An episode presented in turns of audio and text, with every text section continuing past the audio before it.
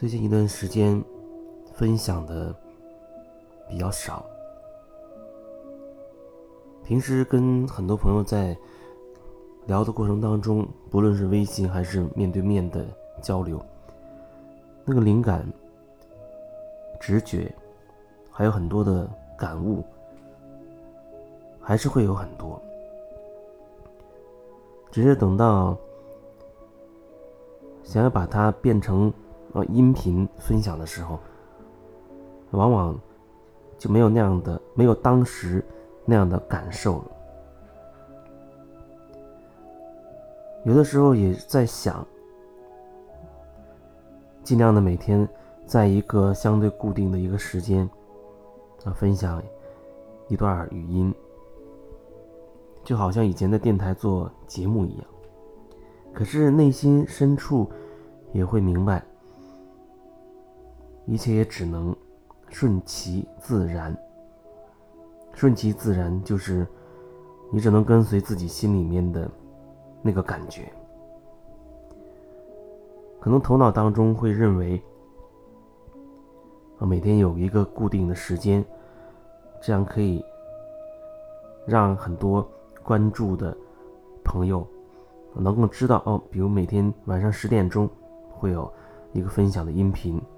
大家可以知道那个时候会有，你就会关注。这是头脑，他会有这样的一些想法，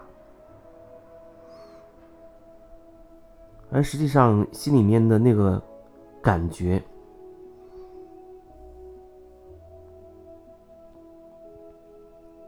我还是会跟随着心里那个感觉。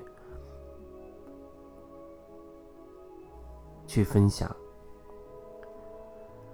所以就会表现出哦，最近这段时间会比较少。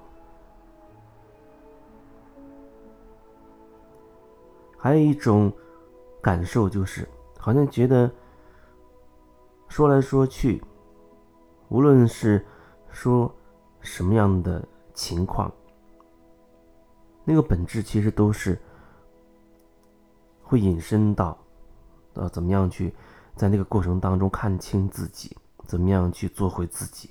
都会引申到这个角度，因为本来事情就是这样，你要么就是向外看，要么就是向内看。可是你很多的痛苦、很多的困惑、很多的问题，都是因为你向外看的那个角度造成的。那当你开始向内看的时候，或者说，当你觉得你真的不想再经历那样的纠结、那样的困惑的时候，那我可以慢慢的引导你调整一下角度，换一个角度，你再重新去看一下你的经历啊，某一段时间的经历，某一个具体的事情，换一个角度。重新审视一遍，去感受一下，那你就会有不同的理解。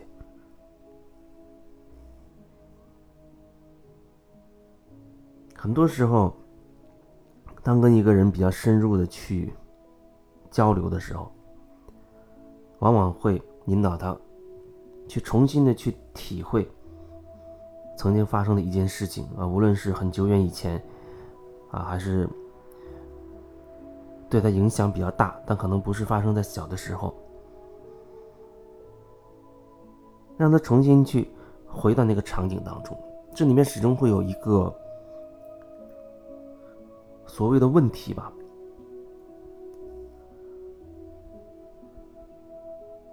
之前好像也曾经分享过那种感觉，就是比如说，啊，有人他问我一些东西，听起来好像是。比较偏向于理论、头脑、逻辑。啊，从那个角度，我也会分享一些我的体会。然后他可能会觉得自己可以，可以去做这件事情，比如说去，啊，清理过往的一些经历带给自己的一些感觉啊，看清自己某一个模式、某一些思想。可是，在过程当中，他会发现，有的时候觉得没有什么作用。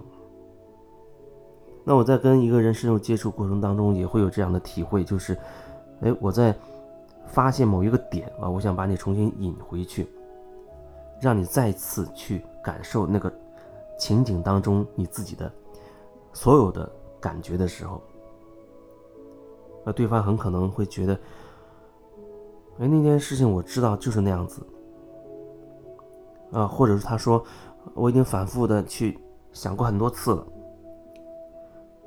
然后我会让他可能再再次去描述一下当时自己的感觉，啊，他就会再次讲当时一些情况怎么样怎么样。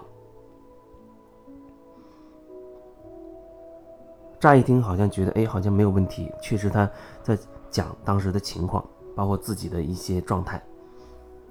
可是总会觉得他已经事先带入了一些。后来的思想，后来对这件事情的评价，一件事发生以后啊，会对他造成影响。他对这件事情会有一些看法，有很多情绪，比如说有看法、有情绪。那我让你重新再一次回到那个场景当中，你已经先带着这些情绪跟看法进来了，那你就没有办法真的看清楚那个场景当中到底发生了什么。你到底在那个场景当中是什么状态的？你的情绪、你的感受，从你的角度看别人的一些状态，甚至周围的环境等等。如果你已经戴着一个有色眼镜，你怎么能够以一个全新的角度去回到那个状态当中呢？那很难，不可能的事情。所以我所说的所谓你。回到那个状态里，不是让你好像按照以前的那个思路再重新去经历一次，而是让你以一个全新的状态放，先暂时放开你所有的啊衍生出来的情绪，衍生出来的那些评判、评价等等，就只是单纯的重新进入了那个场景，然后看清楚都发生了什么。先不做评价，只是先看清楚。那个场景到底是什么？当然有可能过程当中你还会有情绪，啊，还会有想法，那都没有问题。那只是你知道你是带着觉察去重新看那件事情，重新去感受的。这可能这样表达，可能也会回复一些朋友的疑问。有人会觉得，哦，反复重复的经历过去的伤痛，不是在。不断的催化它吗？放大它吗？如果说你已经带着先入为主的那些评价和情绪再去看那件事情，那你的确是在不断的催化那个情绪和你的那种批判，你在催化你你那个标准，催化你那个模式。但是我觉得那不是我真正要表达的东西。那真的不是我真正要表达的，所以有时候看起来好像你以为你听到了，实际上你所理解的很可能和我所要表达的东西是两个东西，是不一样的东西。